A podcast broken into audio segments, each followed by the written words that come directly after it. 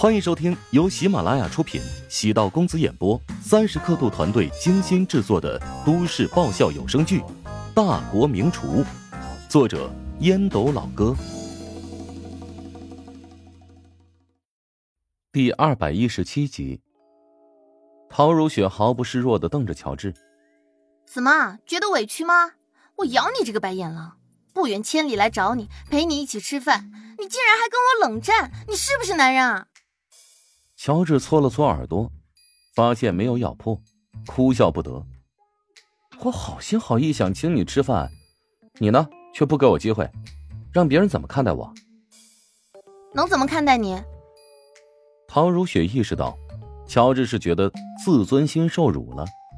其实，乔治的自尊心特别强，尤其是跟自己在一起的时候，会变得特别明显。他突然有点后悔，之前不应该抢着买单了。觉得这个男人好没底线啊！啊，吃饭竟然让女人付钱。乔治说完此话，发现自己有点小肚鸡肠。他在陶如雪的面前，没有必要刻意掩饰什么。陶如雪安静的凝视着乔治。你知道为什么服务员选择让我买单，而不是选择让你买单吗？你私下肯定跟服务员说过什么了。乔治想起陶如雪中途起身去卫生间补过妆容，想必就是那个时候做了什么手脚。别把人想的那么阴险，行不行啊？只能说明那个服务员比较聪明，他知道咱俩名义上的关系。呃夫妻，如果我俩是男女朋友，当然是由你来付钱。但我俩如果是夫妻，你觉得是谁付钱呢？从那个服务员的角度，他是照顾你的尊严，所以才选择由我来付钱的。啊，已婚男人的钱包都归老婆管，原来是这个梗。乔治恍然大悟。啊，哎，你看。看来已婚男人的地位岌岌可危啊，是吧？这已经不是个人情况了，而是社会普遍现象了。那你还不跟我道歉？乔治笑了笑，突然走到陶如雪的身边，将她一把抱在怀里。陶如雪挣扎两下，索性将脸贴靠在他的胸口。虽然天气寒冷，冷风不断从领口灌入，但乔治觉得胸口暖烘烘的。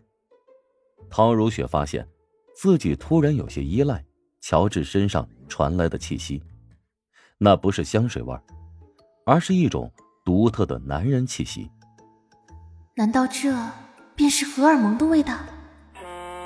不远处，一艘游轮从黄浦江上穿过，乔治目光落在船身上的广告，笑着说：“你看，楚王争霸的广告都打到这儿来了。”陶如雪顺着他的视线望去，决赛我就不陪你了。嗯，行，你在家等待我的好消息吧。啊，两人在外滩的某一处相互依偎着，和许多情侣一样，欣赏着夜景，感受着彼此的体温。我们现在算什么？在谈恋爱吗？谈恋爱。别多想了，我们只是搭伙过日子。过日子，那过着过着就那了，是吧？哎，不是那个感情就有了啊？那老一辈不都这样吗？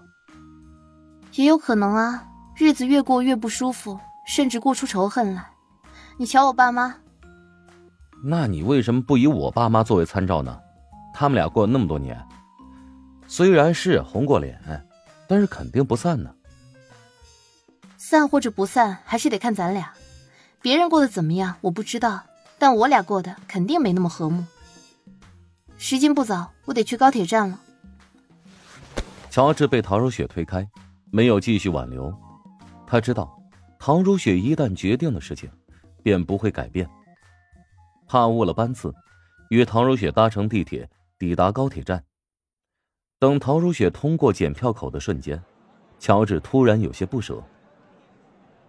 陶如雪若有所觉，站在楼梯口，转过身，朝乔治挥了挥手，眼泪如同断了线般的珠帘。乔治忍不住感慨：“傻女人，不过是一次别离，再过几天就能见面了，她怎么哭了？并不是第一次见到她哭，但不知为何这一次尤为悸动。以前对陶如雪的迷恋，更多的是沉醉于她的容貌，现在，他依恋的却是两人之间似有似无的磁场。”等待广播通知高铁发车的消息，乔治才离开。他每隔几分钟会给陶如雪发一条消息，陶如雪呢也会隔一段时间回复他。这一路，从高铁站到酒店，从云海到琼金，时间一点也不漫长。杜兴武从那张纸条已经确定郭志勇的实力，从庞大的情报，利用数据。计算概率，最终得出结论，这便是精算师的能力。他也终于知道，为何金培全会高薪聘请两人，还出资三千万，准备此次厨王争霸赛大赚一笔。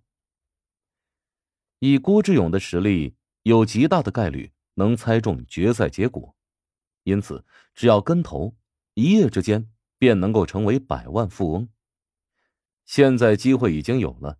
欠缺的是资金，两百万对杜兴武而言是一笔天文数字。他原本计划筹资五十万，但如果没有两百万，郭志勇根本不会吸纳他入伙。现在当务之急，必须要筹集资金。身边关系不错的人，都已经伸手借过钱。杜兴武翻出手机，若有所思的翻着通讯录，最终。杜兴武锁定了一个名字，高阳。这高阳对自己一直是好，尽管之前出现了一点小问题，但只要自己主动一点，矛盾和心结都能够打开。高阳呢，也是一个功利心很强的女人，如果能说明其中的利害关系，她肯定会被利益驱动。一个计划瞬间在脑海中形成。杜兴武翻开微信。尝试给他发送表情，发现他并没有将自己拉黑。有什么事？高阳没想到杜兴武会主动跟自己联系，心里骂了一句草包。很重要的一件事，我们在三楼的咖啡厅见面。现在时间很晚了。现在失去了这个机会，你会追悔莫及。杜兴武没有等待高阳回复自己，穿上衣服。已然出门。咖啡厅等待几分钟，高阳穿着蓝色的外套、黑亮的皮裤以及一双棕色皮靴出现，脸上有刚化过妆的痕迹，嘴上的红唇娇艳。说吧，给你五分钟时间。我给你看个东西，千万要保密。杜兴武将纸条推给了高阳，高阳看了看之后，不屑的笑了笑。厨王争霸赛晋级决赛的名单，我手里也有一份。对了，你这一份里面忘了一个人，咱们的老同学乔治。我如果告诉你这张纸条，我提前五个小时拿到手呢。别吹牛了，你难道还有未卜先知的本事？知道你谨慎，再给你看一个东西，看一下照片的时间。你真的提前猜出决赛的名单了？嗯，没错。如果我提前知道决赛的冠军，你觉得有什么机会？能有什么机会？高阳觉得杜兴武肯定有了什么暗箱操作的门路。杜兴武见高阳对博彩不太熟悉，耐心的解释道：“每次厨王争霸赛都会有一些博彩公司开盘口，吸引大量的资金。我们如果知道了决赛的结果，提前下注，你觉得会怎么样？”赌博吗？高阳面色微变，他本能觉得其中有风险。杜兴武知道高阳已经异动，继续怂恿：“我的小老板聘请了精算师，准备利用本次机会大赚一笔。而我呢，很荣幸被小老板信任和重用，拿到了三百万的额度。哎，如果你给我一百五十万，两天之内我便可以给你五百万。当然。”其中会有一定的风险，我看在你是老同学的份上，才给你发财的机会哦。大家好，我是大国名厨里的韩冰。最近萧云总想要，还给我下药，我这真是腰酸背痛腿抽筋啊！听说隔壁的当医生开的外挂里面的陈仓是个名医，哎呀，实在不行，我去找他看看吧。本集播讲完毕，感谢您的收听。